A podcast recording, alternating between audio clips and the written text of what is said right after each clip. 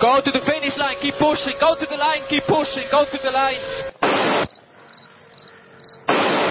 Avanti, Fer, avanti! I'm pushing, I'm pushing, don't worry. Don't worry, I'm pushing like a hell. Che pushing, bellissimo. Che pushing. Che pushing, continua a spingere, fantastico direi, fantastico. Hey guys, this is ridiculous.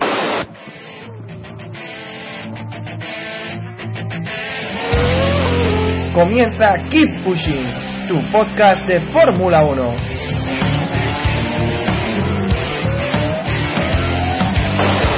Fucking, fucking Raikkonen.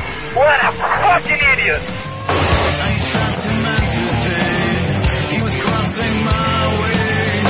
So give me a full power then. Just let me alone, I know what to do.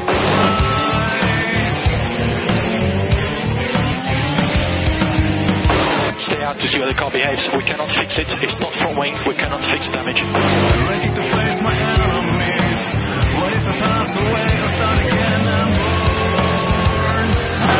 think you have to leave a space. All the time you have to leave a space.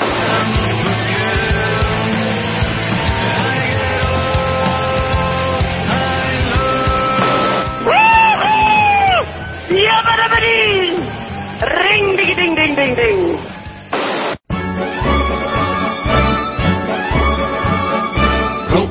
The British crown? Who keeps the metric system down? We do. We do. Who gets Atlantis off the maps? Who keeps the Martians under wraps? We do. We do. Bienvenido, estás escuchando Keep Pushing, que empezamos a grabar el capítulo número 89, en el que vamos a repasar la actualidad previa al Gran Premio de Gran Bretaña de esta temporada 2013 de Fórmula 1. Eh, tenemos al equipo completo, equipo habitual, David Sánchez de Castro, ¿cómo estamos? ¿Qué tal? Buenas noches. También está Diego con Diego Otero grabando desde una cueva. ¿Qué pasa? Me prestó Eloy su lata, dejadme en paz. No se ha entendido absolutamente nada, pero bueno.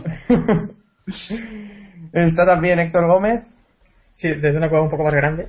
sí, con más espacio. Iván Illán. Si fuera más grande, yo creo que haría más eco, Héctor. Parece. Buenas noches. Es tan grande que no rebota en las paredes y no hay eco. Ah, Ah, Y Bueno, esto, bueno. amigos, es la clase de ciencias de hoy. Pues. Y también tenemos a Jacobo Vidal. Yo estoy en una habitación con moqueta, y un montón de cuadros y entonces no rebota el sonido. y se me claro, oye. es que aquí hay Buenas clases, noches. ¿sabes? Pero no quitéis la magia, que estamos grabando en el estudio de Keep Pushing. Eso, ya habéis quitado la magia. Claro, pero cada uno en su estudio propio. de Keep Pushing. Claro. No, no nos, no nos llevamos, nos llevamos demasiado mal como para grabar todos juntos. El, el, el de, en el que está grabando Diego es el de Radio Lata. Pero bueno. Bueno, como hemos tenido un par de semanas de parón, eh, pues eh, vamos a repasar también eh, la, brevemente lo que fueron las 24 horas de Le Mans, que personalmente no tuve la oportunidad de seguirlo, pero sí Porque que... no existe. Esto es así. No, porque so- han sido fiestas en Alicante, entonces Pues eso. complicado. Pero bueno, que David Sánchez de Castro sí que ha estado bien informado y no se ha despegado del, del monitor prácticamente las 24 horas, ¿no? Eh, eh, bueno, lo que se pudo, más o menos, desde las 11 del sábado hasta casi el final, las vi enteras. Nada, una carrera muy entretenida. Eh, lamentablemente tuvimos que eh, empezar eh, con una desgracia, como fue la muerte de Alan Simonsen, piloto danés, bastante prometedor. En turismos tenía su, su cierta carrera. Amigo personal de, de Antonio García, el piloto español que también compitió con Fernando Alonso hace ya muchos años. En fin, fue mala suerte. Eso era el gato de Diego. Eh, y hoy nos va a acompañar durante hoy, no- hoy tenemos mascota en el estudio, está muy bien. Aparte y- de Diego. y eso, que bueno, la victoria fue para, para Audi. Tom Christensen sumó su novena victoria. Audi ya lleva 12. Y bueno, dominio prácticamente absoluto. Los Toyota fueron los únicos que pudieron eh, poner un poquito en discusión la victoria de Audi, pero vamos, que se sabía que iba a ser uno, uno de ellos. Lucas Ordóñez rozó el podio en varias ocasiones, fue tercer, eh, cuarto, perdón, y antes hablamos de Antonio García, y fue también cuarto en, en su categoría, en GT Pro. Y Margené fue tercero en la categoría absoluta con, en el equipo formado por Héctor, ayúdame, Oliver Jarvis y Lucas Di Grassi, creo, ¿no? Sí. Correcto. Pues eso. Nombres que, por cierto, a nuestros oyentes les sonarán porque, bueno, hay muchos expilotos de, de Fórmula 1 que, que están allí y, y, bueno, carrera hablando, hablando de, de expilotos de Fórmula 1, hay que mencionar a, a Sebastián Buemi, ¿no? Con Toyota segundo. A- al final creo que contamos, eh, David, hasta 19 pilotos, ¿no? De Fórmula 1 había. 19, pero yo creo que había alguno más, porque, ah, claro, contábamos pilotos. No, de gran- de gran premio, que haya gran premio, eso es. Porque Mm. ya, si nos poníamos a sumar todos los pilotos que se habían montado alguna vez o que habían Sí, sí, sonado. lo estuvimos que discutiendo también con el hoy y prácticamente eran todos. Sí, sí, sí, no, todos alguna vez habían, habían montado, pero bueno. Pero siempre, siempre decimos siempre decimos que es un buen sitio para retirarse, ¿no? Digamos. O sea, y Buemi ha encontrado hoy una salida que mm, Jaime Alguersuari, por ejemplo, no ha encontrado, no ha querido encontrar. Sí, sí. Una cosa también, que la carrera en realidad tuvo un poco de emoción eh, casi al principio, ¿no? Cuando eh, el número uno, creo, el Audi número uno, creo que al final fue un pollo del alternador. Y luego el número 3 también justo unas vueltas, dos vueltas a lo mejor después, tuvo también un pinchazo, el de, el de Yené. Y parecía que se negó un poco la cosa, pero al final no, no pudo ser, también con el safety de, de la última hora. También hubo lluvias, fue una carrera bastante movida por, por el tema meteorológico, que la verdad es que complicó bastante el- la situación, pero, pero vamos, eh, una carrera, bueno, una edición de Le Mans memorable, porque sinceramente estuvo bastante entretenida y, y en fin, a esperar a la del año que viene, a ver si el año que viene no tenemos que, que lamentar ninguna desgracia. Yo no sé al final también, los, el número de safety cars que hubo, yo creo que estuvo... Eh, 14, menor de- creo.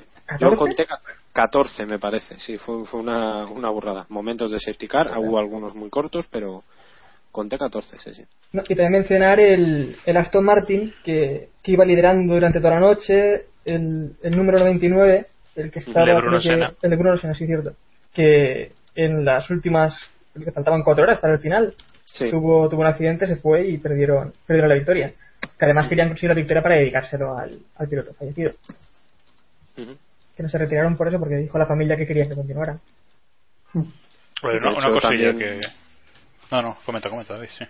No, no, que también, bueno, esto fue poco polémico porque, bueno, había gente que pedía que, que pues, comentaban que por qué se había quedado eh, Aston Martin o en carrera, que bueno, que decían que jugar, que no, no podían hacerlo y la verdad es que fue una lástima que al final no pudieran no, no pudieran dedicarle la victoria a Simonsen, que ya se encargó Tom Christensen en dedicársela, que además se emocionó muchísimo porque eran buenos amigos y, y bueno, Eh, tuvo su momento. Estuvieron a punto de ganar, ¿eh? El Aston Martin realidad estuvo a punto de ganar al final. En la última hora, lo que pasa es que el safety car eh, les pilló en boxes y, Eso es. y les jodió. Y la... Bueno, La yo, yo creo que ya que ya vale de Mans, ¿no? Pero no lo que lo- no lo que quería decir es que cambia- para cambiar un poco de tema eh, para, para entrar en la Fórmula 1 digo que ahora que Le Mans no coincide con ningún gran premio de Fórmula 1 que no puede coincidir aunque no, no estoy de todo seguro que sea así que sea Otros años ha coincidido, pero con, con Canadá, creo. Canadá. sí. Sí.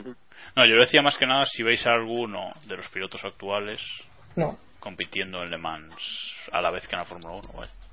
Yo creo que no se atreverían. ¿Creéis que les dejarían? Claro, es que no, no, no, me refiero que no se atreverían los, los equipos. Por cierto, Kobayashi quedó quinto en su categoría. Sí.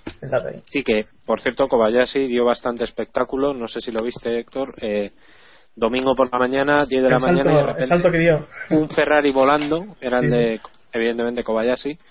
Y sí, sí, sí. sí. No encontré la repetición, estaba buscándola y no la he... Y luego también tuvo un problema en boxes, eh, el- creo que fue el coche de El Kobayashi, el- ¿no? no, creo que no era el coche de Kobayashi. ¿eh? Ah, ¿no? Eh, creo que era el otro. No sé quién, quién lo lleva en ese momento, que fue cuando salió y se, y se estampó contra el, el Art Car, ¿no? Este. Eh, sí, sí, eso es, eso es. Pero vamos, que parecía una de las míticas de Ferrari en boxes de cuando Domenicali y esas cosas. Eh, sí, sí, la, la liaron bastante parda. Se llevaron puesta una manguera, un mecánico acabó por el suelo, embistieron a un coche a uno de los el MP2, en fin.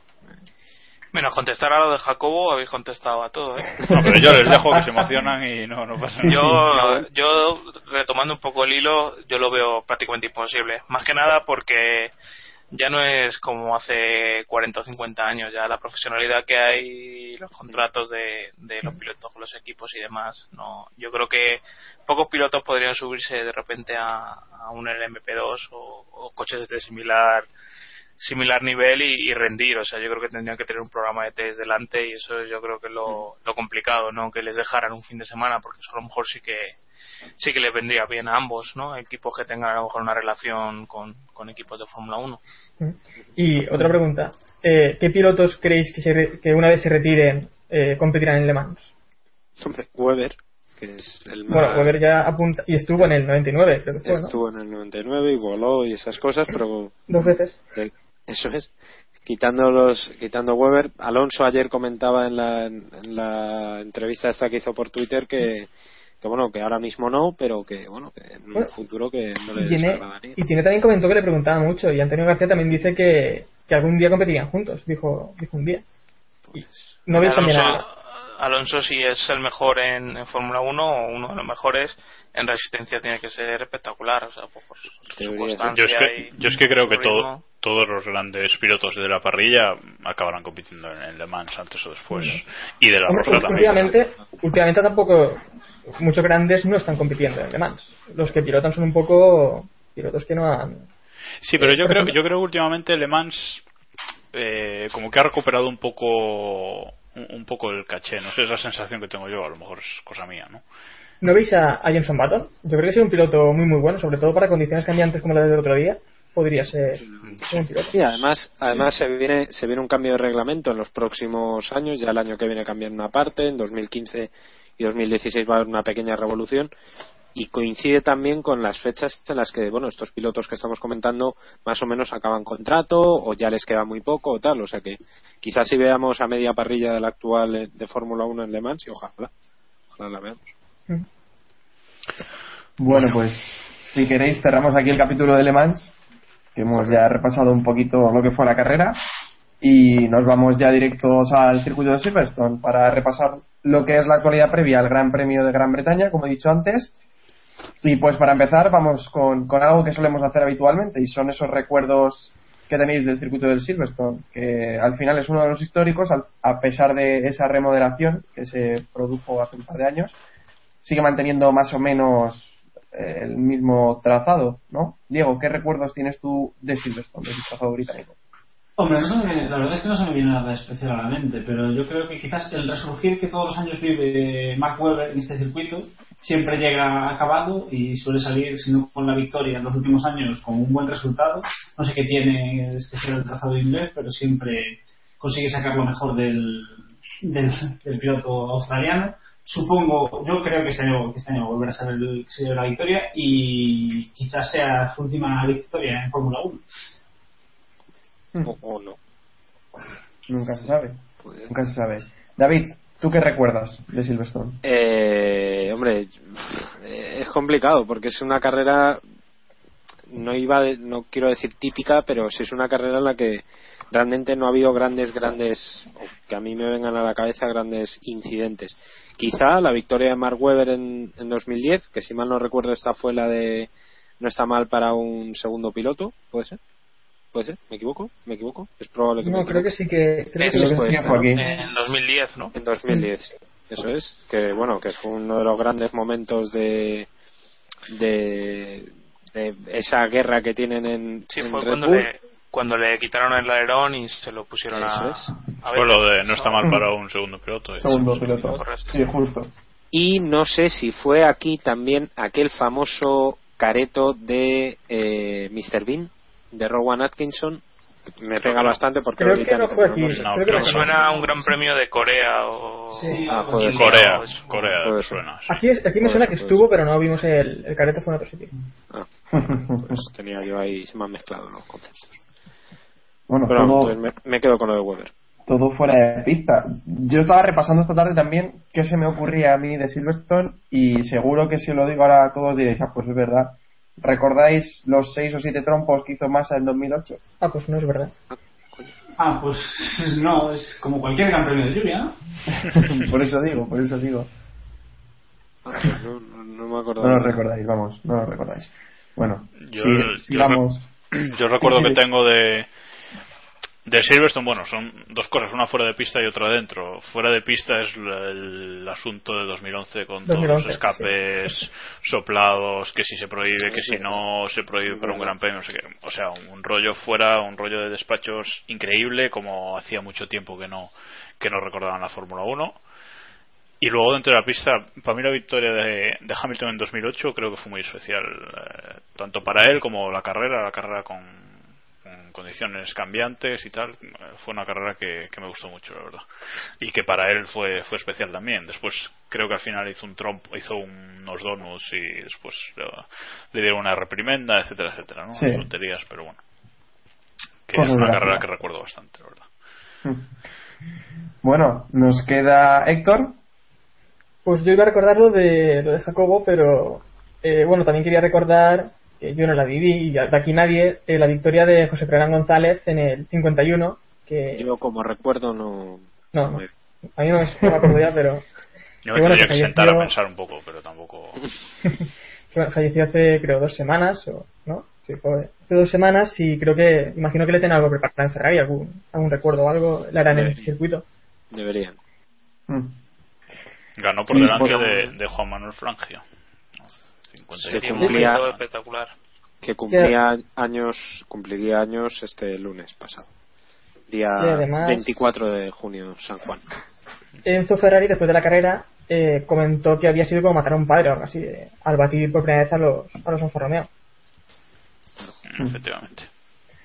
Bueno, y nos queda por último el recuerdo que tiene Iván de este. Sí, yo aprovechando ese efeméride de los 600 grandes premios que celebra Williams, hay que recordar la, la primera victoria del equipo en el 79 con, con Clay Regazzoni. Yo creo que es, fue el inicio de, de- de una época gloriosa para, para la escudería que llevaba ya unos años eh, rondando la Fórmula 1, por así decirlo, o con otro nombre, una- aquellos locos inicios de, de Williams y bueno, este fin de semana se celebran los los 600 grandes premios de, del equipo. En mi opinión son algunos más, pero bueno, el caso es que lo celebran este fin de semana, van a llevar el nombre de, de todos los pilotos, de todos los pilotos, de todos los trabajadores en el coche y, y demás, así que bonito, una época, un momento importante para una escudería que vive sus peores momentos. Estaba, mira- estaba mirando ahora, Williams ganó ese gran premio con el coche número 28. O sea que. No sé si, si hemos visto. Hace tiempo que no vemos una victoria de gran premio con un número tan grande en un coche, ¿no? Salvo. El 18 llevaba Maldonado el año pasado. Sí, quizás eh, Brown también sea así lo más cercano, que llevan 23. Bueno, pero en 24, esos momentos, ¿cómo estaba, ¿cómo estaba la numeración en esos momentos? Porque sí que hubo un tiempo en el que la numeración, eh, los míticos también, Ferrari 27-28 que tenían, ahí ya se daba la numeración como ahora o... Pero de aquellas había, eh, había coches privados y bueno, aquello era un jardín de cojones. O sea, no. Sí, Williams en el 78 había quedado noveno del, de la clasificación de, de pilotos, de pilotos de escuderías, así que bueno, yo creo que no tenía mucho que Sí, ver no con, tiene mucho que ver, ¿no? Con el campeonato. Bueno, pues dichos los recuerdos, toca repasar pues datos así previos al, al Gran Premio. Y por ejemplo, los neumáticos, esta semana Pirelli trae el duro y el medio, que no sé si queréis apuntar Piedras. al respecto. Sí, aparte de eso, dos cosillas. Es Vale, el, sí, vale. el neumático es una, un rango más duro que el del año pasado. Ya sabemos que se han, se han, emblan- se han hecho más blandos eh, este año, pero el año pasado se llevó el medio y el y el du- digo el medio el duro, el blando y el duro. Y Weber ganó a dos paradas, la, gra- la gran mayoría de los de arriba fueron a dos paradas.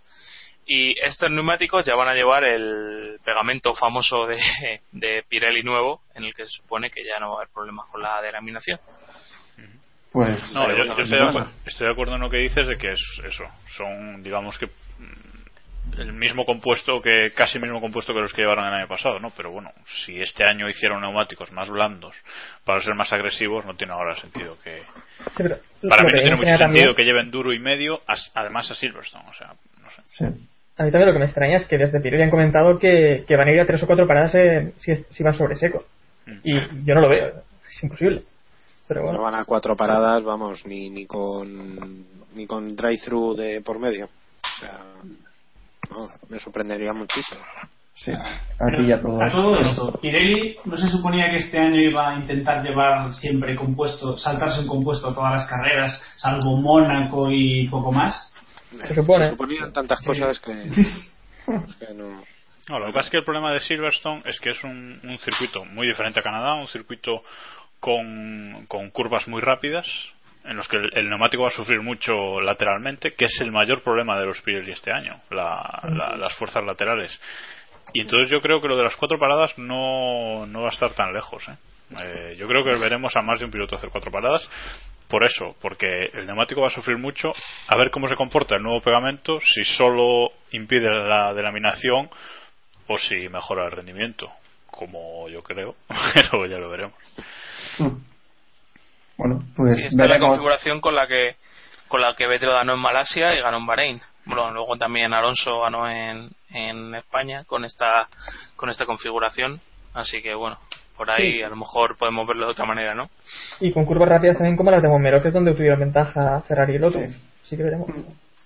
Pues bueno, veremos qué sucede. La, en principio ya decimos eso, que la elección de Pirelli, los Pietrelli, vamos, directamente. Bueno, DRS, en principio, dos zonas. Me imagino que a estas alturas todavía no, No, está... no, en principio no, son esas dos zonas que tienes. Vale, Sí, vale, puedes vale. confirmar. Vale, digo, como siempre que grabamos nunca está confirmado, pues Ya. bueno, pensaba, pensaba que no estaría Bueno, se ha confirmado ya el de los tres siguientes grandes premios, creo, ¿eh? así que ¿Sí? No puede ser esto, grafía. sí, sí. No, pues, bueno. Eh, el DRS, pues en la recta hangar y en la recta nacional, que es entre las curvas 5 y 6. O sea que, mm, si no me equivoco, es igual que el año pasado. ¿no? No, el año pasado hubo solo una zona. Hubo solo una, ¿no? En la recta. Correcto. Vale. No, estoy, estoy pensando que sí que podemos ver cuatro paradas en boxes. Sí, sí, no, Y- si te digo yo que sí. Sí, No, es y es que- porque, no, y es porque en una vuelta comparada, una vuelta con una parada, pierdes unos 7 segundos, eh, unos 10 con parada. Entonces en realidad Ah. te puede salir Sí bastante que, ventajoso. sí que no pierdes. Porque te saltas alguna curva en, el, Sí, en los nuevos boxes la, que montaron en el la 2011. zona de, de club, que es una curva bastante abierta, te la, te la saltas. Yo creo que un año eh, decidieron, vamos, había la polémica el primer año que, Mm. que entró esta remodelación nueva en eso, que, que iban a ahorrar tiempo yendo por ahí. Pero no, pero no habían reducido mucho la velocidad de la velocidad de paso Claro, por por boxes. eso, con eso lo contrarrestaron. Ah, Claro, vale, vale. Cierto, sí, sí. Mm. Bueno, do- pues doble zona de activación también. ¿eh? Eh, entonces, no, no tendría Sí. sentido una. Hmm. Pues sí. Bueno, que como ya hemos comentado los 600 grandes premios de Pirelli, que, de, de Pirelli de Williams, quiero decir, que era el siguiente tema, pues vamos directos a que Héctor nos diga qué tiempo va a hacer este fin de semana, en la meteo de Héctor. Adelante. Nublado. Luego ya si llueve o no, ya sea otra cosa. Nublado en Inglaterra. Esa es toda la información Eh, que bien, bien. Me la juego. Joder, Héctor, Te la ver, se la llueve Eh, ¿Quieres eh, eh, en Le Mans afirmé que dije que llovería. Vale, pues Sí, a ver, claro. yo te digo, el domingo, ¿llueve o no llueve? Ya solo te pido el domingo, mójate. No, el domingo no. El domingo eh, hará más sol que los... Sí, el domingo creo que veremos el sol. Vale.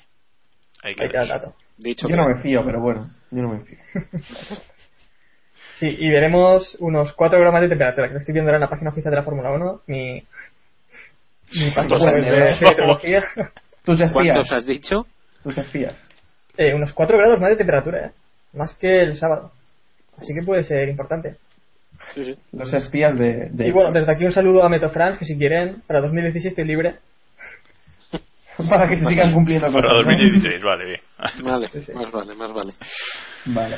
Eh, bueno, pues como no, acer- no va a acertar Héctor en la meteo de Héctor, tampoco vamos a acertar en el siguiente apartado, que es la porra, para que siga más o menos el ritmo habitual. Pues vamos a decir quién son, quién estará en el podio, o quién creemos que estará en el podio y quién será el undécimo. Bueno, eh, Jacobo, adelante. Bueno, pues venga, rapidito. Pole y victoria para Fernando Alonso. Y por detrás los dos Red Bull, Vettel y Weber, que va a revivir un poco este gran premio. Y en el décimo primer puesto eh, voy a poner a Baton, que se va a quedar sin puntos en casa. Vale. Eh, Iván,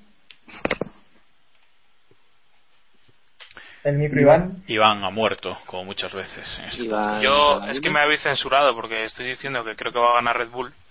Y, Ah, pues ha sido eso, claro. Ha sido.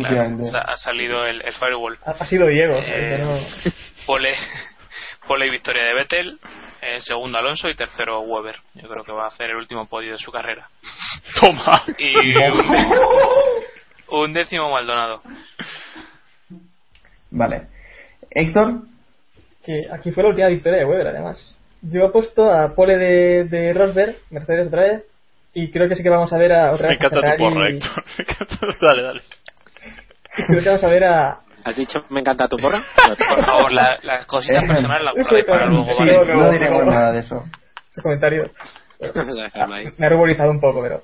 Eh, victoria de, de Alonso, yo veo a, a Lotus y Ferrari un poco más fuertes, eh, Raikkonen en segundo y Vettel tercero. Y el undécimo veo a Pérez ahí, como siempre. Vale. Decía Y que por- me gustaba tu apuesta Sí. porque Ahora intenta arreglarlo. porque no, no. pole, pole de Rosberg y luego no aparece más. Si es legal, si podéis Claro, casaros, no pasa nada. Bueno, Diego. No, yo, yo repito sí, pero tanto rato a Jacobo no aguanto. Así además nos pisaríamos siempre. No, Sí, no, sí, no Sí, me parece bonito. imagínate la boda, imagínate la boda. Ahí pisando. Yo para una noche, una noche loca. Los dos pisando locura, o sea, esto ya podría ser una locura. Bueno, Diego, Eh, yo estoy de acuerdo con Héctor, no lo puedo creer. Y creo que la pole va a ser para la niña bonita del pado. Eh, victoria eh, en Inglaterra no puede ser de otra manera. Para el señor Weber. Segundo Alonso, tercero Vettel. Y como el señor David lo ha agafado en el último gran premio, pues el último Pushing, pues Raikkonen quedará 11, eh, decimo primero y no podrá Uy. superar, no podrá superar el récord de Michael Schumacher de carreras puntuando. Todo Es por verdad. nuestro amigo David. Es verdad, espérate, que entonces tengo que cambiar, tengo que cambiar No, no, no tienes por qué cambiar, hay más puestos. O sea, hay el 12. No, no, no, 13. no, no, pero no, no, no, da igual. No, no, no, me, me mola el rollo. De hecho, mira, voy a copiar una cosa. Ahí estamos. Vale. Eh, Me mola el rollo, me gusta tu porra. sí, esto, esto pinta mal. Bueno, Desde el dale. estudio de Chueca grabamos aquí en. David, Voy yo, ¿no? Vale, pues como, a- como aquí Alonso el año pasado hizo la pole, pues este año la pole va a ser para Vettel, va a ganar Alonso, segundo Vettel, tercero Mark Webber y un décimo, me mola tu rollo Diego, Kimi Raikkonen y no va a poder superar el récord de Michael Schumacher de victoria de carreras consecutivas puntuando. Y el décimo Grosjean, ¿no? Le jode el. Sí, sí, sí, sí, me mola, sí, de hecho sí, sí, décimo Grosjean y hay, o sea, llegando los dos pegados y Grosjean le va a dejar sin puntuar por escasos eh, centésimos. Soñar es gratis. Venga, dale, Samo. sí, bueno. En la que será eh, su última carrera en Fórmula 1. Ojito ahí, ojito ahí. Está- Estamos jubilando muchos pilotos hoy, creo. Sí, sí, sí. sí, desde Pues. Grosjean en Le Mans daría espectáculo. Bueno, Samo. Sí. Si alguien le ficha, Yo apuesto por victoria de Vettel, eh, o sea, no, pole de Vettel, victoria de Alonso, segundo Vettel, tercero Hamilton y un décimo Bottas. Botas. Así que ahí queda. Y os recordamos que actualicéis, no hagáis como yo y actualizar eh, vuestra porra en el eh, en la porra de Castro. No voy a decir predictor porque sé que os gusta. En el GP predictor de. Y ahora es mucho mejor decir la porra de Castro. la porra y el predictor. Madre mía, madre mía. Venga, venga. bueno, Bueno, eh, eh, di, la, di la clasificación como va, que en Líder y tal. Y... que actualicéis vuestra apuesta porque Nada, de la- Nada, lo digo yo. Mira, primero, primero, yo. primero JJ Busain F1, segundo Mikel G y tercero Avicon barra baja dado. Y ya está, no hace falta decir más porque ya con el podio llega, digo yo. ¿no? Eh, lo iba a decir, pero he tenido un problema y es que no, no estaba logueado, entonces pues tenía que hacer todo, todo el esfuerzo. Ah, Y mejor que lo diga Jacobo, que no pasa nada. Es el subdirector, o sea que no pasa. Correcto. Bueno, prosigamos. Eh, en cuanto a la actualidad, eh, empezamos, como no podía ser de otra forma, por el asunto del test de Mercedes y la resolución final del, mm, de la FIA, bueno, del, del Tribunal de la FIA. Consejo, sí, el tribunal, directamente. Señoría, deseo representarme a uno mismo. Ebrios patanes del jurado. Bueno, reprimenda por decir alguna, por decir algo, porque la verdad es que la resolución ha sido de risa para estos que directamente no, me import- no importaba ni que hicieran el juicio. Reprimenda, ¿no? Reprimenda, sí. ¿Qué? Que sí que es una reprimenda. Vamos, que no Sí, ha sido sí, una bueno, sanción. otra cosa, sí, sí, sí, otra cosa es que la reprimenda sea de risa, a eso me refiero. Pero a ver, ¿Oh? yo digo, mm, esto de las reprimendas en la Fórmula 1 me hace mucha gracia porque ¿Para con los, sirve? con los pilotos con los pilotos lo puedo entender, ¿no? Digo, oye, pues Sí. eh, tío, pues a ver, la próxima vez no lo eches de pista porque no no es plan y te y te No sumo un puntito, te sumo un puntito aquí en la pizarra esta que tenemos aquí en el cuarto de los canteros, te pongo aquí con la tiza una rayita, cuando tengas tres penalización. Pero una reprimenda a los equipos es que no sé, me imagino a Llanto echando la bronca a Ross Brown y me da la risa. Es que no sé. Como antaño, O, o a Paul no, o sea, no, claro, es que no. Sí, mejor. Sí, sí. No sé. Sí. Y bueno, antes de empezar a darle, eh, ¿pensáis que, o sea, apostabais porque habría una sanción más dura? yo pensaba yo pensaba que mínimo les iban a meter una multa económica me sorprende Mm. bastante la verdad es que se hayan quedado todo en una reprimenda a, a Mercedes eh, le han castigado sin test de jóvenes pilotos. Es decir al final el castigado es Samber que el hombre pues estaría ilusionado le diría a su madre mira mamá que me voy a hacer los test de no chaval no vas. Castigado. Digo, oye, O sea, a lo mejor es una buena noticia y el hombre iba a cambiar de ser un nuevo Gary Paget y se salva.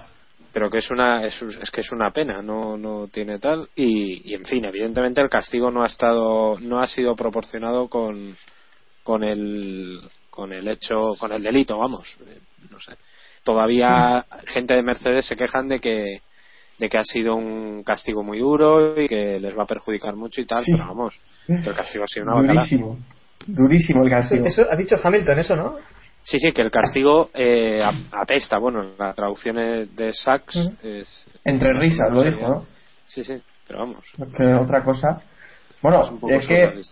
Mm, si no me equivoco, hubo, hubo momentos en los que se, hablaba incluso de, pues, que podían quedarse una carrera sin participar o que se quedarían al estilo McLaren sin puntos en el Mundial de Constructores y al final, esto es que ya te digo, es de risa. Iván. Sí, la verdad es que yo esperaba, como dice David, al menos una sanción económica. Sabía que no iban a tomar mucha decisión deportiva sobre Mercedes, porque ya sabemos que es Mercedes. Pero es que parece una broma, ¿no?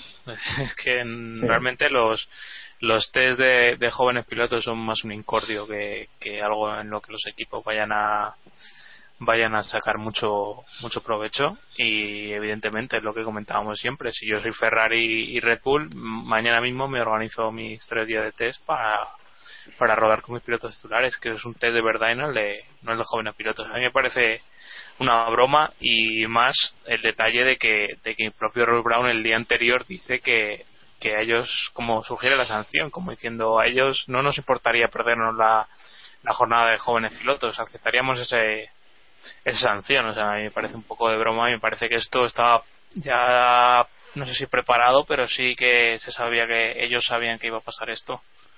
Sí. Me, me gustó un. No, digo que me gustó el comentario de, de lo Intramasaguas en Twitter, ¿no? Que dice, he visto partidos de fútbol menos amañados que esto, ¿no? O sea, que eh, la- lo que lo que dice Iván, o sea, lo de la sanción, sugerir la sanción y luego que te pongan esa sanción es, es de risa. O sea, es de risa y, y que además recordemos que los test de jóvenes pilotos, para más Inri, son dos días y Mercedes estuvo tres haciendo test. Eso ya, aparte de todo lo que ha dicho Iván, ¿no? O sea, que es un día, que es un día más. Y, luego yo en cuanto a lo que comentabas, cómo pensábamos que iba a ser la sanción, yo eh, creo que en el programa de, la de- en el último Keep Pushing había dicho que me esperaba sanción económica y, y poco más. Pero es que según iba avanzando el juicio, durante el día 20, cada vez que iban saliendo la- las intervenciones de cada una de las partes, yo cada vez lo veía más negro para Mercedes. Yo digo, bueno, esto es sanción económica y, y retirada de Sí. puntos como McLaren en 2007, ¿no? Sí, sí, porque Yo la también lo defensa- pensaba, la verdad. ¿eh? La defensa no es que fuera muy buena, la verdad, porque la defensa era acusar a los demás, echar un poco de mierda a repartirla y ya está. La No- defensa no se de decía- que... Sí. La, la defensa se, la defensa se hace antes. Tú llamas a Bernie, le invitas a tomar algo, le pagas una cena boni- una cena guapa, y luego ya tú vas allí, haces el paripé y todo, todo va bien. Sí, sí, desde luego, ¿eh? Lo de la defensa era repartir a, a todo el que se movía. O sea, A mí lo que me hace gracia es que, joder, que lo recordamos siempre, el tema de Brown y los difusores, pues prácticamente una sanción dura se cargaba a Brown y, y lo dejaba tocadísimo. Pero esto, o sea, yo no sé qué cojones debe la Fórmula 1 a Mercedes para salvarle el culo en esto, ¿sabes? O sea, Mercedes es una compañía gigantesca que puede asumir esto y que, y que se ha equivocado y, y punto. No sé, o sea, no sé qué deuda o qué hay que hacer un esfuerzo a favor de Mercedes. Si es un equipo que viene de, de la nada, viene de Brown y de Bar, o sea, realmente es una gran compañía, pero en Fórmula 1 no es más que muchísimos equipos que tienen más historia que ellos. Sí, bueno, pero están invirtiendo mucho y eso a la Fórmula 1 interesa. Y también porque quiere tener más marcas. Entonces. Mercedes siempre hace lo mismo, amenaza con, no, es que tal, nos vamos y os quedéis aquí. Vamos a ver, tengámoslo en cuenta. Si se va a Mercedes, ¿cuántos jefes de equipo y altos cargos e ingenieros importantes quedarían en la parrilla? ¿Tres? Bueno. Hombre, puede hacer tres, pueden hacer tres equipos de los restos, ¿eh? O sea, ¿no? entonces, una pregunta para Iván. Entonces, ¿crees que si hubiera sido un otro equipo de la parrilla, la sanción podría haber sido distinta? Yo creo que si hubiera sido Lotus, que le tiene unas ganas eh, total. a, a Gerard López, vamos, Sí. el- Sí, lo sí. cuelgan de- del palo mayor. Sí, sí, sí, sí. Sin duda. Además es que has puesto posiblemente el, me- el mejor ejemplo que podías poner. Porque a Ferrari no le hubieran hecho nada. Posiblemente se hubiera quedado como está. McLaren, yo creo que McLaren ni lo haría. Pero Lotus, segurísimo que les encaloman. Vamos.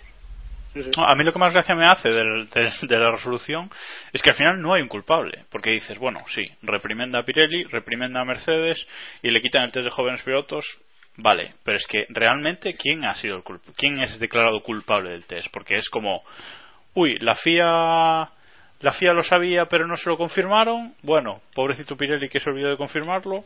Mercedes fue contratado por Pirelli, tampoco sabía que la FIA no lo había confirmado, no sé qué. Uy, pobrecitos, bueno. ¿Sabes? Al final no hay un culpable, Pau. claro, del test. Y una cosa, ¿por qué es más culpable Mercedes que Pirelli? También podrían haber echado a Pirelli del test de jóvenes pilotos, ¿no? Eso sí que es inter- interesante. Hombre, a los dos lo mismo, ¿no? Eso estaría bien, bueno. eso estaría bien. No sé. En fin. En fin, que al final toda esta historia y tanto tanto bombo para, para esto. O sea, es que es de risa, pero bueno. Bueno, al respecto también, la reacción de Ferrari, que se han mostrado claramente sorprendidos, sobre todo, eh, primeramente por la sanción y segundo porque Mercedes basara parte de su defensa en, en también eh, culpar o, o, Sí, a ellos cosas de- de Ferrari. Sí, sí. que en verdad el test de Ferrari está hecho con el monoplaza de 2011, ¿no? Y el de y el de mm, el de Mercedes con el de 2013. Sí, y con De La Rosa, que tampoco son los pilotos titulares, ni tiene nada que ver. Sí. En fin. Es que yo pienso que la normativa es muy clara en ese sentido. O sea, test en pretemporada no puedes hacer puntos. Eh, y lo que puedes hacer pues son eh, rodajes con, con el coche de Bueno, pero con es el coche que- dos años anterior. Es que Jacob, sí que pone también en el contrato de Pirelli que pueden hacer un entrenamiento de mil kilómetros avisando a todos los equipos y con el coche de. de Claro, este claro, año, pero, pero sigue siendo por claro. O sea, también, todo, que- habiendo un observador de cada equipo, sí, el Sí. equipo lo considera, pero claro, tiene que saberlo.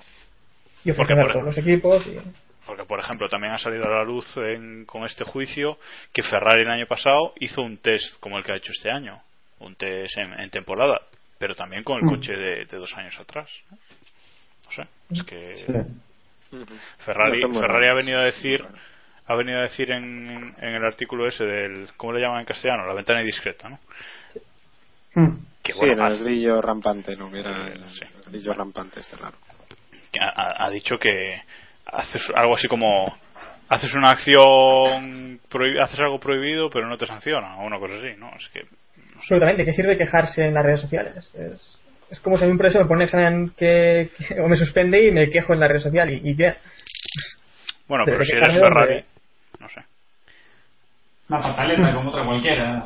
O sea, hace ruido. Sí, es que no, no vale para nada, pero bueno, ya sabemos que Ferrari utiliza el, el grillo rampante este raro para este tipo de mierdas y bueno, estarán satisfechos, pero vaya, que no, lo que decís, que no vale para absolutamente para nada, porque donde se tenían que quejar no lo hicieron, o por lo menos no, no han presionado más eh, para, para que les castiguen o algo así. o sea. Porque por ejemplo la presión de Red Bull cojonuda Diego di- No digo que lo que está claro es que yo creo que si fue, si, volviendo a nuestro amigo Domenicali, si esto pasa en otra época, Ferrari se hubiese llevado algo seguro. si no hubiesen si no hubiese, hubiesen llevado la pena a Mercedes, Ferrari hubiese conseguido un test, hubiese conseguido una algo. Pero es muy raro que Ferrari, bueno, es muy raro. Nuestro amigo Stefano está ahí para hacer de las suyas, pero es muy extraño que Ferrari haya habido una polémica y no se haya llevado nada. Recordemos que con la historia de los difusores soplados, Ferrari se llevó una victoria en 2010, pues. Eh, 2011. Pero no se llevaron nada más, que también fue muy raro porque ya Bueno, nadie ha pero conseguido. Sí, pero prohibieron los difusores para la, la- para la siguiente temporada, se llevaron una victoria para no quedarse una temporada en blanco, que es el, el horror para sí, el horror para Ferrari, y oye, salieron más o menos, pero es que ¿qué se llevan ahora? Sí. Hmm. Sí, no vale para nada. Bueno, yo lo que yo lo que digo es que por lo menos Red Bull ha hecho presión, o sea, Christian Horner se presentó allí el día del juicio y dijo, bueno, aquí estoy, vengo a dar por culo, básicamente. Sí, básicamente. Y, y Fe- pero Ferrari no fue nadie de Ferrari y ahora, bueno, en fin, no sé, muy mal. Dominicana Pues- división, ¿no? A la Sí, Dominicana División, es- al final es lo que es lo que queda. Y en la FIA no tiramos a nadie. A la FIA los canteros todos fuera, eso. No. Como es normal. Bueno, por último, eh, la reacción de Ferrari ya la hemos comentado, así que hablamos, si queréis, del rumor de ese test de Red Bull y Ferrari, que, que parece que están enfadados y, y pueden no ir al test de jóvenes pilotos para montar su propio test eh, por separado, ¿no? Eh, Es que es normal, es, es muy normal que, que Ferrari y Red Bull y el resto de equipos reaccionen así. Es decir, si les va a salir más rentable, y digo rentable económicamente, eh, no ir a los test de jóvenes pilotos para montarse su test con sus coches, con su sin, sin vigilancia y sin nada, como lo hicieron en Mercedes, pues ¿por qué no? Pero si el no castigo va a ser solamente un, un- o sea, es No. que es un castigo totalmente No, pero, David, eh, absurdo. Mercedes ha defendido diciendo que bueno que fue culpa de Pirelli, que ellos no tienen nada que ver, pero claro, si lo hacen estos, sí que es muy premeditado y es haciéndolo a lo bestia. eh. Si fuese- Vale, si pero entonces, pero entonces, ¿por qué les castigas? Si ya has permitido hacer lo mismo. Es decir, No, pero hacer lo que han hecho mismo- es premiar, premiar, que al final es lo que han hecho, eh, premiar el, el- la trampa. Mm, Es Pero bueno, pero. Mercedes dice, no es que no sea una normativa, no esto, pero ¿qué pueden decir ahora Red Bull y Ferrari? Ya no pueden decir nada, se le ha pedido Red Bull y Ferrari pueden decir, Red Bull y Ferrari pueden decir que para eh, fomentar la igualdad en el deporte, eh, que es el artículo 121 me parece, o 100 no sé cuánto, que era uno de los problemas de este test, decían que ellos pueden decir que ellos también tienen derecho a hacer unos test privados con Pirelli. Exactamente eso es lo que pueden argumentar. Mm. No, pero Y además el, tema, ellos, el tema es que ellos podrían decir, ellos podrían decir que Pirelli y la FIA ya lo saben porque ya lo han avisado. O sea, Bueno, entonces pueden hacer esos test, pero sin el equipo o como se supone que lo hizo Mercedes. Que tampoco sabemos cómo Vale. fue el test de Mercedes. Vale, pero como, pues eso, Sirve. como se supone, Pero, pero al menos con los pilotos titulares que, que algo sacarían. Eh, Claro. Hamilton y Rosberg algo sacarían. De, de no tener la perimetría, que de eso no me creo nada tampoco. Pero... Mm. Pues, en fin. no, esa es otra. Esa es otra. que a- hasta aquí hemos llegado, ¿no? O sea, ya no se puede hacer nada sobre el test de Mercedes, la sanción de la FIA ha sido de risa, entonces, pues, a mí me parecería bien que ahora Red Bull y Ferrari, pues también buscaran, buscan hacer su test, porque total, si lo ha hecho el rival y aunque por mucho que digan que no han sacado beneficio, todo está clarísimo que sí que han sacado beneficio, o sea que Yo creía Ahora- que se iba a pactar un- unos test en Silverstone. Que se iba a pactar un poco y la Para semana mí- siguiente hacer tres días o algo así. lo justo sería eh, ahora hacer un test y dejar fuera a Mercedes. Pero un test decente, no lo de jóvenes pilotos. Que Claro, no tiene es- hombre, está claro, está claro. es que es lo que preguntaba Ferrari. Si, eh, si este test se descubre después del, te- de- del test de jóvenes pilotos, ¿qué pasa? ¿Cuál es la sanción a Mercedes? ¿Que no prueban en los primeros entrenamientos del año que viene? ¿O es que no? Eso sería una sanción un poco más un poco más interesante. En fin. Sí, pues sí, la verdad, sí, sí. En fin, dejamos el asunto de Mercedes. No, no, todavía no, todavía ¿No? Bueno, lo ya saldrá, saldrá por el camino, seguro, seguro. No, no, lee lo siguiente, lee lo siguiente. Ah, bueno, vale, sí, sí, sí, sí. Pero, pero ¿han, fichado, ¿han fichado a alguien más? ¿O qué pasa aquí? No, no, no, perdón, que se me había olvidado. Semanas, ¿eh? comentario- Se me había olvidado el comentario que nos ha dejado a través de Twitter nuestro amigo Guillermo F1, que nos dice: ronda rápida de castigos a Mercedes más, ra- más ridículos o que cabreen más al personal. Venga, Jacobo, que sé que alguno has pensado. Bueno, yo tengo dos. Una es quitarle un director técnico. Un castigo como tú quisieras. Se pueden tirar haciendo esto todos los años. y otro y otro es que los pilotos corran con los cascos negros del test Silverstone. eso es una acción cojonuda Yo sobre el tema de los cascos, yo le forzaría a que cambiaran uno de los dos del color del casco. Yo creo que eso sería mucho más beneficioso para la Fórmula 1. Rosberg rosa yo creo que eres el momento es el momento de exigirlo Todos queremos que, se- que eso ocurra. Incluso él, pero no se atreve. Tendría mucho sentido el espectáculo. yo creo que tenemos que presentarle a, a Rosberg a, a Paul Espargaro no a Aleix Espargaro que de casco rosa Sí. sabe, sabe. Sí, el casco rosa. Hmm. Bueno, eh, Siguiente. sí, siguiente, Héctor. No, no sé, no se me ocurre ningún castigo así. Yo creo que el que hay ya es bastante ridículo. En fin. Bueno, Diego. No sé, poner a, cada, a todos los directores técnicos a escribir 100 veces en un papel, no volveré a hacer un test con Pirelli. sí acorde a los Simpson y a los canteros me mola Sí, sería. Sí, sí, sí. Bueno, y Diego, o bueno, Diego, David, eh, perdón. Yo, Diego, yo creo que, eh, eh, conforme a los canteros, yo haría arrastrar a Toto Wolf la piedra de la vergüenza. o sea, sí, le pondría. Y luego que pasara por el pasillo de infinito dolor, también conocido como paletadas en el culo a Toto Wolf, ¿sabes? Que todos los directores técnicos de, de Mercedes lo, lo hicieran. eh, tío no te estás pasando Sí, sí, sí. sí. No, no, no, eh, yo- venga, podría, podrían obligarles a mantener callado a Niki Lauda. Sí, que eso también sería. Pero eso casi sería más beneficioso Sería para ellos. Podrían, pro- podían prohibirle la, la entrada al Pado Carrosco. No, eso, eso nos dolería a todos. Podrían obligar a dejar a Rosco dirigir el equipo, eso estaría bien.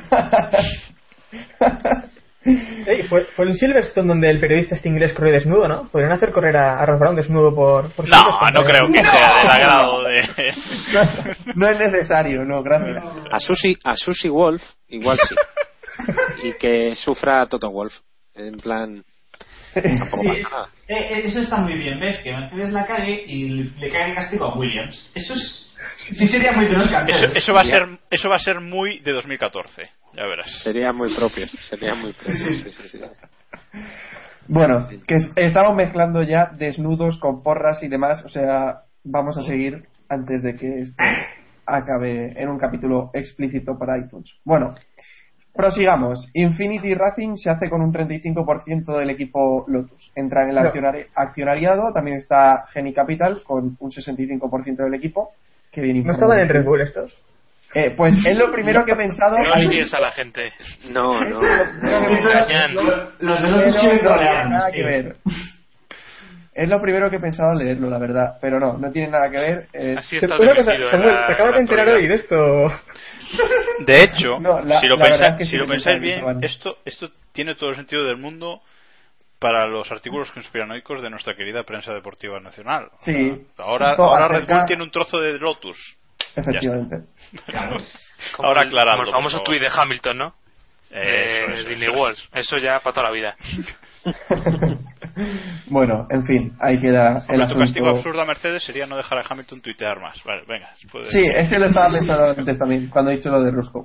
Bueno, Barcelona y Valencia. Ah, o sea, ya. Lo de, Ah, ya, lo de- lo de- bueno, si queréis decir algo, pues eso. Explica, Jacobo.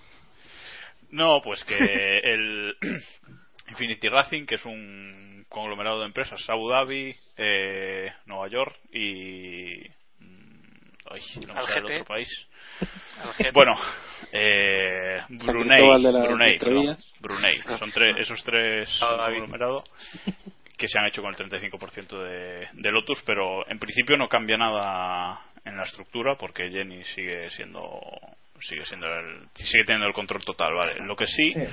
Es que esta gente de Infinity Racing, recordemos, nada que ver con la marca de coches que patrocina Red Bull, han dicho que van a meter mucha pasta en el equipo para que sea el número uno de aquí a 12 meses. Ya veremos luego lo que si es verdad o no. De momento, para Lotus parece una buena noticia, ya veremos. Todo lo que sea que le metan pasta, evidentemente, es, es buena noticia. Y sobre todo teniendo en cuenta que, que el, el ejercicio del año pasado no, no les fue de todo bien.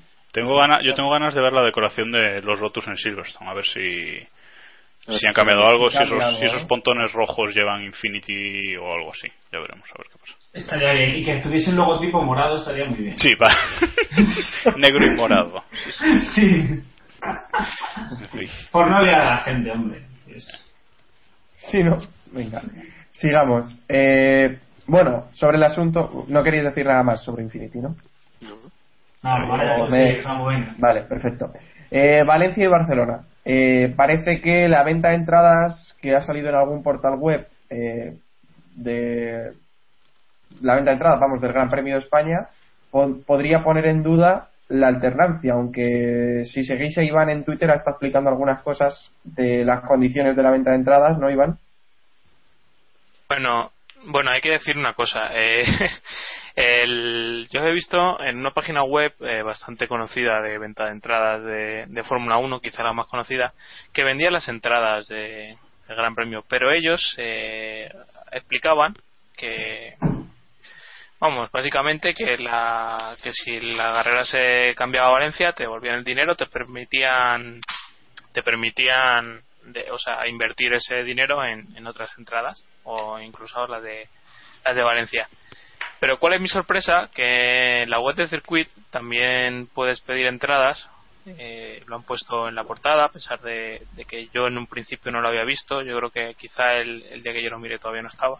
Sí, yo Y en las ayer condiciones- o, o hace dos días que no estaba, ¿eh? Pero el domingo creo que no estaba, o yo por lo menos no fui capaz de verlo. Bueno, No. en definitiva, en las condiciones de esta venta de entradas del circuit pone que no se admitirán cambios ni devoluciones posteriores al cobro del pedido. Literalmente lo estoy leyendo. Así que ahí tenemos el pollo montado. Eh, Sí. La gente la gente de Valencia dice que todavía no hay decisión, que estaban sorprendidos con esto, así que veremos a ver qué pasa.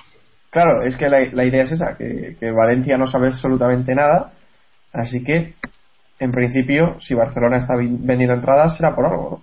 Tendrá hablado algo con, con Bernie o, o algo por el estilo, porque si no, no se entiende. Efectivamente, como comentaba Iván. ¿Algo que queráis aportar al respecto? Estoy los precios. Mal, ¿no? han subido, ¿no? Los precios sí, han subido 10 euros. Probable. Algo. Por ejemplo, en Pelús son 10 euros más. Vale, nada, bueno, pues ahí queda. que igual te compras la entrada para Barcelona, te reservas el hotel en Barcelona y al final se corre en Valencia, ¿no? Nunca se sabe. En fin. Bueno, prosigamos. Eh, otra de las noticias de la semana es que Renault ha presentado sus motores para la temporada 2014, los nuevos motores. En principio son los primeros en presentarlos, ¿no, Diego? Eh, sí que yo sepa, pero vamos, por lo visto un sonido bastante lamentable y, y no sé, nos dirigimos una vez más a una Fórmula 1, no sé, cada vez menos Fórmula 1, al menos para mí.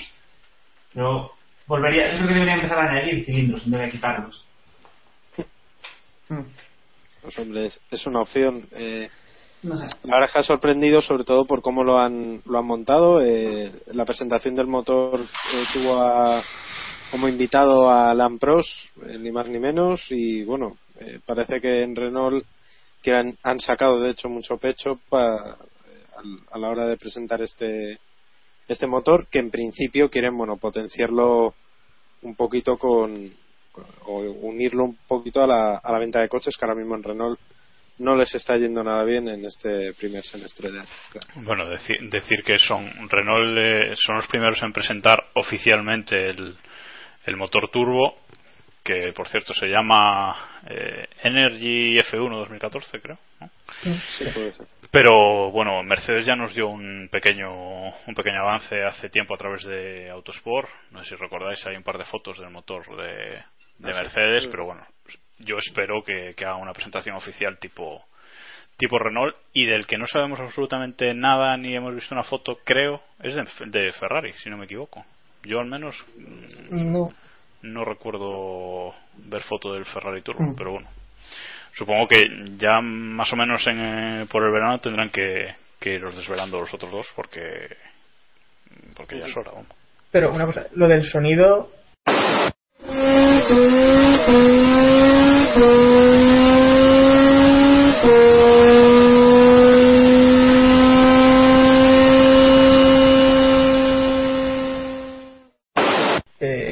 Es que también escucharlo ahí, que tampoco está a máximas revoluciones, y, y de mis altavoces, ya hasta que me ven un circuito A ver, lo del, puedo soni- pagar, lo ya- sonido es una cosa muy lo del sonido es una cosa muy fácil. Eh, los, los V10 y los V8 llegaban a 18.000, 19.000 revoluciones. Bueno, están llegando ahora de 18.000 revoluciones. Y los V6 no van a pasar de, de 15.000. O sea, ese, ese rango de, de 3.000 revoluciones que hay ahí es una diferencia de sonido brutal, sobre todo en, en, eh, digamos en, en picos, ¿no? En de, de, de sonido.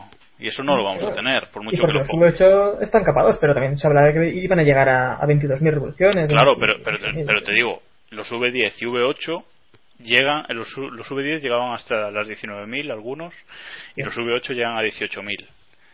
Ma- El cambio se notó, pero bueno, fue un cambio que no se notó tanto, pero ahora con los V6 se, Se va a notó, notar eh, mucho, se va a notar mucho. Lo que pasa es que va a ser otra cosa, porque vamos a tener el turbo, aparte del sonido del motor, vamos a tener el turbo. Y el sonido del turbo a mucha gente le, va a sorprender también. Porque en, ese- en esa prueba de audio no hemos oído el turbo. Ah, Con lo cual, Yo recuerdo en el, en el Ricardo Tormo la diferencia entre V10 y V8 fue, fue muy sorprendente. pues imagínate, imagínate el V6. bueno, ya veremos. Que también, no sé dónde vi el otro día datos de, de consumo. Y bueno, de ahora que los motores gastan en un gran premio unos 160 litros, eh, se iba a bajar, creo, a unos, unos 100 litros por, por carrera. Así creo que después también disminuirán. Y, y vamos, en- en- era pues como de 58 litros a los 100 a, a unos 33. Que vamos, que la reducción es, es muy importante. Notable, notable reducción. pues sí. Bueno, sobre, sobre todo también comentar que el- por lo menos el motor Renault va a tener 600 caballos de potencia y lo que es el sistema ERS, el de recuperación de energía, se supone que va a añadir otros 150, 170, una cosa así, con lo cual va a ser muy importante esa recuperación de energía para ahorrar combustible y para dar potencia. Sí, pero bueno, que para nosotros en realidad ni nos vamos a enterar del sistema. Hmm, Nosotros oiremos el turbo y poco más. Y ya está. ¿Algo más que decir sobre el motor el nuevo motor Renault? ¿Nos decepciona un poco la poca potencia que tienen los motores últimamente en la Fórmula 1? Sabiendo que hace una porrada de años estaban rondando los 1000 caballos, que ahora estemos en estas cifras no es un poco. Porque es lógico, o sea, se puede justificar el- la reducción de los motores y demás por temas de consumo y de, de cara a que eh, hoy, por hoy por hoy los fabricantes están trabajando en el downsizing de motores y demás, pero lo de la potencia, ¿por qué? Al Bueno, final están intentando reducir, es más por el consumo, yo creo que es básicamente por, por consumo y por cuestiones eh, medioambientales. Eh, los tiempos están bajando, bueno, no están bajando eh, conforme a los, a los V12, pero, pero bueno, eh, no están perdiendo tanto eh, como podrían haber pensado en, en principio. Una última, una última curiosidad del, del motor Renault del V6 que, que había que comentar antes de acabar es que solo tiene un radiador, solo necesita un radiador en principio. Solo llevaría un radiador en un lado del. en un pontón, vamos. En el otro podrían alojar otras piezas, pero eh, el radiador solo le haría falta uno. Supongo que también, pues eso, lo que hablamos, la eficiencia y todo, toda la historia. Que también lo que comentaba Diego, creo que era el equipo Braham a principios de los 80, tenía ya motores de 1000 caballos con- y con cuatro cilindros. También que es. Bueno, prosigamos. Eh, Canamasas, que yo lo llamo Camarasas. Ya. Eh, Camarasa, se estrena, Camarasa. Cama- Camarasa, Camarasa. Canamasas se estrena al volante de un Caterham en línea recta eh, en Francia, haciendo un test eh, en línea recta, vamos. Eh, parece que, que ahora mismo el de los españoles es el mejor posicionado, es el único también que está en GP2. ¿Lo veis con opciones de futuro, Iván? Pues yo creo que eso dependerá del, del dinero que tenga, literalmente. Y ahí hemos dicho muchas veces que, que los asientos de GP2 eh, dependen más del dinero que, que de otra cosa y creo que Canamasas tampoco ha destacado demasiado en sus resultados. Yo creo que ha hecho buenas carreras este año, eso sí hay que reconocerlo. Pero aunque duela decirlo siendo español, yo creo que veo a otros pilotos más cerca de la Fórmula 1 que, que a él. Y desde luego en, en Caterham tiene por delante a Alexander Rossi, que yo creo que eh, si no es el año que viene, es el siguiente cuando esté en Fórmula 1. Vale. Otro de los que estuvo este fin de semana en, en Le Mans, por cierto. Alexander Rossi. No, yo, ta- yo tampoco le veo futuro, más que nada porque nadie pensaba incluso que se fuera a subir a Fórmula 1 y lo ha hecho en este test en recta, pues bueno, felicidades por él, pero sorprendería mucho ver una Fórmula 1, ¿no? Sí, eh, pero personalmente debo decir que también me sorprendió eh, lo rápidamente, por decir algo, que accedió pues a hacerse un sitio en, en, en Caterham, ¿no? Bueno, hace el contrato de Caterham de G- el contrato de Caterham de GP2 viene con, con el pack. O sea, sí. Sí, sí, pero que vamos, yo no daba un duro por él para que. Ah, que viene con sí. el pack de hacer un test en línea recta. sí, Ah, yo creo que sí. vale. Entonces no digo nada. Menos para Ma, que pagó el pobre hombre por, la, por otros temas. por los libres y se le cepillaron. Sí. Bueno, yo me, me refería más que nada a, a- al hecho de que no esperaban ni siquiera que fichara por, por Caterham, que al final es uno de los mejores equipos de, de la GP2 y tiene un hueco también en la Fórmula 1, o sea que esa era mi percepción. Dicho lo cual, si quiere decir algo más Héctor, Diego, al respecto. Hombre, yo creo que haya- habrá algún piloto más, más cerca de la Fórmula 1 que él en español, no sé. Pero yo creo que a día de hoy Juncadella está más, lo tiene un poquito más fácil, un poquito, que no quiero decir que lo tenga fácil, para llegar a la Fórmula 1, pero más allá de eso, no creo que haya mucho más que decir. Yo creo, yo creo que lo de Juncadilla es otro camino, ¿eh? No, no sé si lo tienen más fácil o más difícil, pero es un camino totalmente distinto que posiblemente sea más más asentado, me da la sensación, porque lo de Canamasa Más pausado, ¿no? Sí, no, no creo, o sea, yo ahora mismo a, a Sergio no le veo eh, haciendo unos libres. Y por ejemplo a Juncadella, pues, pues igual sí, ¿sabes? A final de temporada o tal, igual algo puede hacer. No, no, no estoy seguro si en Williams o en, en Mercedes, me imagino que sería en Mercedes a día de hoy. Al año que viene ya, ya sabemos que no, pero eh, no sé. No, Más profesional, ¿no? A largo plazo. Sí, No, sí, sí, o sea, quedarse. sí, sí, eso es. Yo veo más a, a Juncadella más, más asentado, le veo a lo mejor subido en el coche, pues eso, en dos años, en tal, pero ahora mismo no, no le veo, no le veo antes. Sí. Bueno, Yo creo que, prosigamos. que incluso Sainz está por delante de. llegará antes que Ganamasas a la Fórmula 1. ¿no? Mm, bueno, veremos. Uf, depende, veremos, depende, no sé yo, depende. ¿eh? Pero, pero no, no, pero quizás sí. O sea, el camino es más natural el de, el de Juncadella o el de, el de Carlitos Sainz, porque el de Canamasas ha sido un poco, pues bueno. A lo loco. Sí, ha dado el salto de repente y, y nadie sabía muy bien de dónde había salido. Eso, eso es así al final. Sobre todo los que no sabían su apellido. Siguiente tema. ¿Para qué, para qué negarlo? ¿Para qué negarlo? En fin. Bueno, eh, sigamos. Eh, ¿Qué opinión tenéis o qué opinión os merecen los rumores de que apuntan a que Rosberg podría estar en Ferrari en, en la temporada 2014? Cero. Héctor. Cero. No, yo no creo nada de, de esos rumores. No sé si, si aquí alguien se los cree, pero.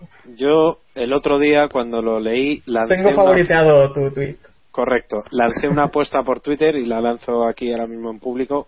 Fijaros si estoy seguro de que Rosberg no va a fichar el año que viene por Ferrari, que si lo hace, yo me dejo bigotón en honor a su Bueno, padre. pero eso- Y prometo foto. Pero durante cuántos meses el bigotón, porque la apuesta no ha quedado demasiado concretada. ¿eh? Toda la No, no. pretemporada. Ah, Eso, vale, me parece bien, durante toda la pretemporada. Vale. Ha dicho Toda toda la la pretemporada con temporada. bigotón, no Temporada. dejárselo justo. Ha dicho toda la temporada. Pretemporada. No, no, pretemporada. temporada, hombre. Temporada, hombre. Temporada, hombre. Temporada, hombre. Sí, pero No, claro, no, Jacobo, no, Jacobo- nos vale la Jacobo edita, eso y que diga temporada. También os digo, también os digo que tenía, tenía en el momento en el que dije ese, ese tweet, eh, metí ese tweet, tenía un WhatsApp de la señora Carbajo diciendo que por encima de su cadáver. Pero bueno, es negociable. Todo el tema del bigotón es, es negociable. Yo os digo que estoy convencido de que Rosberg, fuera de cachondeo, no va a estar el año que viene en Ferrari porque, una, vamos, cada vez veo más claro que lamentablemente nos vamos a comer a más a un año más. No, pero es que qué sentido tiene que, que Rosberg se vaya a Ferrari. Si está en Mercedes yendo más bien y superando a Hamilton y... Ah, bueno, Yo no daba un duro y sabéis que he dicho que Massa contaba con él, pero vamos, después de, de dónde vienen los rumores. Sí, sí, a ver, si los rumor- a ver, el primer rumor evidentemente sonaba un poquito a coña. Ya cuando lo ves en dos sitios y dos fuentes mm, no digamos contrastadas, pero bueno, ya te hacemos que no sé, a mí me sorprende. Bueno, en Yo la verdad- Cuando una, una de las fuentes es quienes más mandan en, en Ferrari, pues. no Ya, sé. ya, ya, ya. A lo mejor es. No se sabe, nunca se mueve esa información, pero bueno. El año pasado también iba a fichar a Weber y al final no, no ficharon, pero bueno, había un precontrato y demás, así que esto es lo de siempre, hasta qué punto nos tiramos a la piscina o donde hay mucho No, agua yo, y poco agua. yo estoy yo estoy con yo estoy con Iván ¿eh? yo la verdad es que me lo empiezo me lo empiezo a creer bastante sobre todo porque no es una cosa nueva el año pasado también hubo rumores de que aparte de, de Weber el otro rumor fuerte fue Rosberg a Ferrari y este año ¿Tú, vuelve piensas, tú piensas que, que Ferrari si fue a por Weber es porque gran parte de lo que le interesa es tener un piloto que caiga bien y que tenga mercado y Ah, que... Y, espera, y Kubica también tenía precontrato antes de, del accidente. Yo no Sí, sé bueno, que se bueno. quiere cargar a, a Massa. Massa, Massa sigue ahí porque no ha encontrado otro. tío. Massa, Massa es la novia con la que no puedes cortar. O sea, que te cae bien, que haya mucho tiempo con ella y tal, y dices, ¿y esta cómo la dejo? Pues es eso. Pero, hombre, yo creo que Rosberg sí da el perfil un poco que busca Ferrari. Lo que se suponía que era Massa. Un tío que puede ganar carreras, que puede dar muchos puntos y que, por lo que hemos visto ya esta temporada, si el equipo le tira, de las- le tira un poco de las orejas y le dice, eh, quieto ahí, va a pararse ahí y va a dejar pasar al piloto que el equipo quiere que gane. Y yo creo que es un poco el perfil perfecto que busca Ferrari. Hombre, además yo creo que eh, este año, si Ferrari tenía dudas sobre la obediencia de Rosberg, creo que en, en Malasia creo que fue, Sí, quedó lo clarísimo. dejó- o sea, que es, lo que es- claro, por eso. que es un piloto que es eh, fiel al equipo y que puede dar el perfil. Entonces, sí. yo me lo empiezo a creer porque es un piloto que, como dices tú, también puede ser rápido y, y de hecho está demostrando que es rápido, por mucho que nos metamos con él. Eh, entonces, sí, sí puede ser. Y yo, si echa masa, pues que venga Rosberg a Ferrari, me vamos. Claro. Ya. No, claro, a ver, si, si como recambio de masa evidentemente es bueno, o sea, yo no, Pero- no digo eso, pero a día de hoy y para el año que viene, o sea, de una manera tan inmediata y según está com- cómo está yendo esta temporada de Mercedes, me sorprendería mucho, sinceramente. Pero ¿tú, bien cre- te- tú crees que Rosberg, personalmente él, viendo el rendimiento que está teniendo en Mercedes este año y el que está teniendo Ferrari, que al final, por mucho que no destaque los sábados, está luchando Sí, por el no. mundial? Sí. No sé. No sé por muy alemán que sea, si se preferiría Pero- Mercedes. Una, una cosa, ¿vosotros no creéis que Rosberg está un poco ya desencantado? Es decir, Rosberg firmó con Mercedes para para ser el primer piloto. Le hicieron la putada de meterle a Schumacher ahí durante varios años. El hombre se cayó, aguantó, esperó. Cuando por fin se retiró Schumacher, supongo que Rosberg diría, ahora sí, esto va a ser mi equipo. Ficharon a Hamilton. Eh, la primera vez que tuvieron una oportunidad le dijeron, para quieto, porque queremos que Hamilton suba al podio. El equipo está bastante centrado y enfocado hacia lo que haga Luis. Eh, ¿yo ¿No creéis que Rosberg a lo mejor ya se está cansando un poquito y ha dicho, pues, hasta aquí, si que- tengo una oferta me voy? Pero es que en Es Ferrari, en Ferrari va a no, va a mismo. liderar, es que Pero- no va a liderar. Sí, pero a lo mejor él se cree que puede hacer algo más, yo qué sé. O simplemente le pagarán más y el, problema, el, el problema que tiene Mercedes es que él es el líder del equipo realmente en pista. Lo ha sido con Schumacher y lo está haciendo con, con Hamilton. Y no le da esos galones, o sea, no confían en él. Pues a lo Claro, ya- que- muy bien. No, A pero es que además que- a Ferrari, a Ferrari ya va sabiendo lo que hay, porque en Mercedes se han jugado dos veces, pero a Ferrari ya va sabiendo lo que hay. Ah, pero a lo mejor en Ferrari le dirán, bueno, si consigues superar a Fernando durante la primera mitad de temporada, te apoyamos. Que no le va a Y él superar. dirá- claro, que y él dirá, que vale, y él dirá, vale, dirá, si he superado a Schumacher y he superado a Hamilton, pues puedo superar a Fernando. Y ya luego, cuando lo supere, pues ya está. Y si no lo superas, corres con casco rosa el resto de la temporada. Está. Por ejemplo. Que es lo que Eh, todos queremos. Eh, Sí.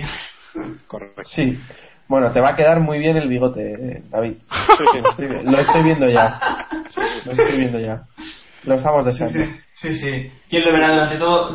Cuando llegues toda la temporada con el bigote, luego al final te va a que he dicho Has dicho- pretemporada. Has dicho temporada, lo hemos escuchado todos. Y Jacobo lo, tiene, Jacobo lo tiene grabado, se escucha perfectamente. Sí, se ha escuchado antes. La gente que lo haya sí. escuchado. Y nuestros oyentes también lo tienen claro, que ha dicho temporada. Yo he hecho la coña esa de córtalo luego, pero eso es una coña. Sí, sí. No, pero, Mercedes. no, pero espera. Eh, ¿No iba a ir Vettel el año que viene a Ferrari? También, Ya, ya. también. Ya ¿No, no. os sí, acordáis, sí. ¿no os acordáis de lo del tercer coche? Pues el año que viene, ahí está. Ese coche no era para Rossi. Que- No, no sé si es el cuarto coche. Ah. Sí. Bueno, Ferrari, cuarto no era para Ferrari. Ferrari, ¿sabéis lo que está haciendo Mercedes con los, con los directores técnicos? Pues Ferrari lo va a hacer con los coches. Va a comprarlos todos y así nadie le podrá ganar, ¿no? y así, y así Vettel volverá a ganar el título en patinete. Bueno, Correcto. decía yo, seguimos en Mercedes y seguimos con Ferrari. Y es que Hamilton ha dejado la puerta abierta, entre comillemos esto, Si a pocos. Ferrari. Sí, sí, efectivamente. Ha dicho que es el sueño de todo piloto pilotar para, para Ferrari. Se está vendiendo. Ha visto que Rosberg puede ir a Ferrari y él también quiere ir a Ferrari. Siempre por detrás de Rosberg. Bueno. He dicho yo eso, ¿eh? Algo, que decir. Bueno, también ha dicho, en esa entrevista también ha dicho que, que le gustaría ser compa- o que le hubiese gustado ser compañero de, de Vettel. Bueno, yo creo que es una entrevista un poquito que no que no tiene una intención más allá, desde mi punto de vista, vamos. Eh, simplemente pues ha estado comentando pues eso que si además creo que hablaba de años anteriores con lo de Vettel por ejemplo que de compartir equipo con él lo de Ferrari, pues evidentemente si le llama Ferrari, no sé, supongo que también iría. Para mí no tiene no tiene un doble sentido, por lo menos esta entrevista. No sé vosotros qué. Ojo, ojo los conspiranoicos, que esta, esta les va a gustar. Y si, y si Mercedes está a punto de, de largarse de la Fórmula 1 y los pilotos están ahí intentando buscar un, un hueco donde, por donde escaparse, por eso están los dos ahí intentando buscar un hueco para el año que viene y por eso Hamilton está echándole flores a todos los equipos que hay en la parrilla prácticamente. ¿Eh? ¿Eh? Eso, eh, con eso el AS hace un especial un mes, chavales. Pues sí, la verdad es que sí.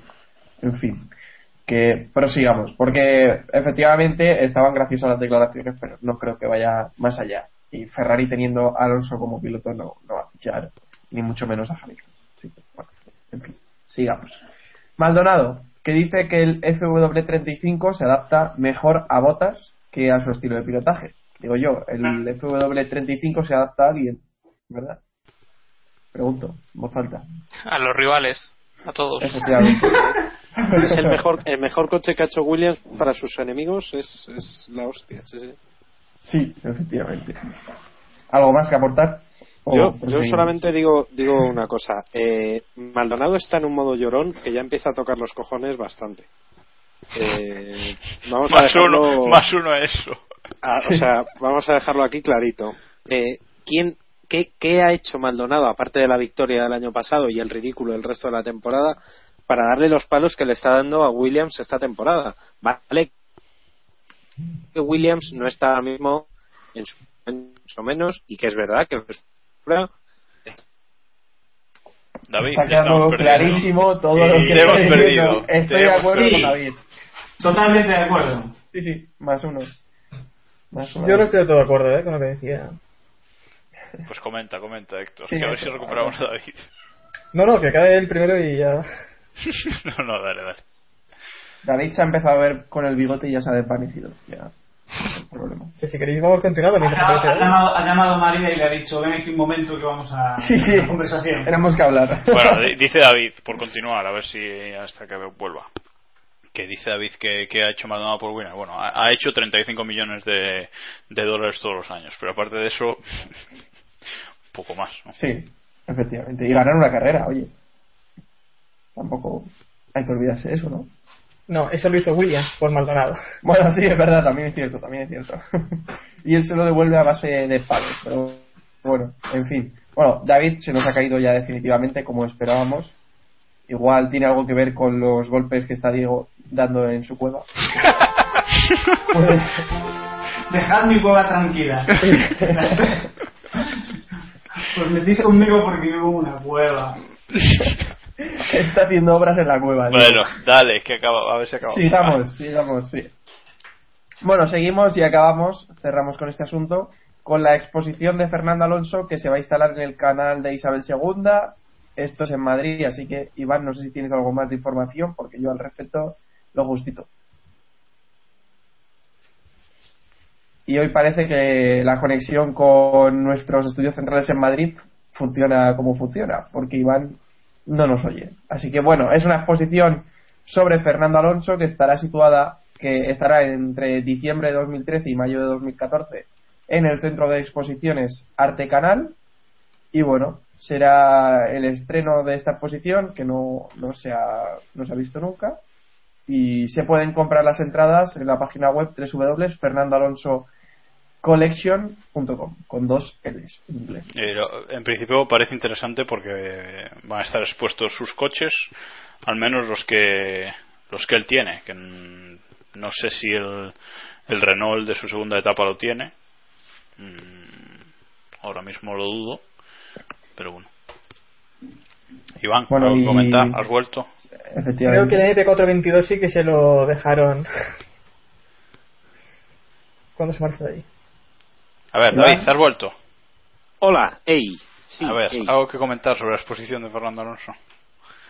Eh, bueno, yo creo que es una buena noticia, eh, sobre todo para, para los aficionados. Se ha resuelto ya un problema que, que llevaba ya bastante tiempo. Eh, un detalle, ha habido no cierta, bueno, digamos que no ha sentado muy bien a, a según qué parte, eh, porque el, el canal de Isabel II tiene que poner más o menos para la fiesta esta va a costar dos millones de euros. No se sabe de dónde va a salir y entonces ahí hay un, hay un problema. Y como nos apunta el, en otra dimensión Iván, las entradas son a, a 7 euros, entre 7 euros y, y 3 euros y medio, y será gratis para los, eh, los parados. Es una, bueno, una buena iniciativa, la verdad, y, y esperemos que tenga mucho éxito. Yo intentaré ir de gañote, no os voy a engañar, soy periodista deportivo, mm, las cosas son como son, voy a intentar gañotearlo y, y en cuanto pueda, pues eh, iremos a verlo. La verdad No es que tiene muy buena pinta, tiene muy buena pinta. No intentes acreditarte por Keep Pushing porque sabes que no te van a acreditar. Igual te bloquean la entrada o algo de eso. Bueno, eh, podríamos intentarlo. Yo voy a intentarlo, pero pero no, bueno, en serio, aunque tenga que pagar, la verdad es que va, va a merecer la pena. O sea que- Bueno, y si, si te sacas una cuñita ahí para el keep pushing, pues también la. Pues también, también, ¿por qué no? ¿Por qué no? Lo que no se sabe, que no sé si habéis leído algo, es si va a haber una, algún tipo de presentación con, con Alonso eh, presente. La exposición en principio empieza en- no, no han dicho nada. no, ¿no? Eh, creo recordar que la exposición, las primeras fechas eran en diciembre, o sea, se han puesto a la, a la venta la, Diciembre eh, las 2013, entradas. sí. Hasta mayo Sí. de 2014. Sí, creo que era 14 de, di- 12 de diciembre. No, 6 de diciembre creo que es. A ahora ver, lo estoy mirando, del 6 de, el 6 de 25. diciembre. 6 de Sí, del diciembre. 6. 6 de diciembre empieza y hasta hasta mayo, como hemos dicho. Efectivamente. Hasta, Bueno, finales, hasta finales de mayo, creo. Así que. Bueno, ahí queda el, el detalle y si os podéis acercar y Pues no, queréis- a ver, que lo estaba mirando, hasta el 4 Vale. de mayo, hasta principios de, de mayo. Del 6 de Nada, diciembre al 4 de mayo. Hay tiempo. Sí, hay sí, tiempo, en cualquier caso. va- Y por las fechas en las que en las que son, eh, tiene toda la pinta que va a haber una presentación con Fernando Alonso, la fiesta la pagará el Santander y, en fin, y demás, ¿no? como, como suele ser habitual. Bueno, dicho lo cual, que, que decía que, que si os pasáis y nos queréis tuitear alguna foto, ya sabéis que estamos en arroba capepodcast, así que las aceptamos. También nos podéis subir alguna foto a nuestra página de Facebook, que es facebook.com barra keeppushingf1, o enviarnos un correo con las fotos a keeppushingf1 arroba gmail.com. Y nos podéis escuchar a través de iVoox y de iTunes. Y pues nada, se han quedado algunos miembros del equipo por el camino. Se nos ha caído Iván ahora otra vez. Eh, Héctor se ha tenido que ir a grabar su podcast paralelo en la otra dimensión. Así que, ¡Spam! efectivamente. Y nada, aquí quedamos Jacobo, Diego en su cueva y David. Así que nos despedimos hasta la próxima semana cuando grabaremos el capítulo número 90 en el que repasaremos el Gran Premio de Gran Bretaña. Saludos Sí. al gato de, de Diego también. Gato o gata. Gato. Este, este es gato. Gato. Sam para los amigos. Sam, Sam Michael, saludo un brazo. Forma parte del equipo también. no, ¿no? este es más espabilado que Sam Michael. Una piedra puede ser más espabilado que Sam Michael. Continúa la despedida, perdón, Samu. Sí. Y nada, que hasta aquí ha llegado el capítulo 89 y grabamos el 90 la semana que viene. muchas gracias por escucharnos y recordad, keep pushing al máximo. Adiós. There is a star that lights the road. Will it take me to the end? Well, I don't know. But for one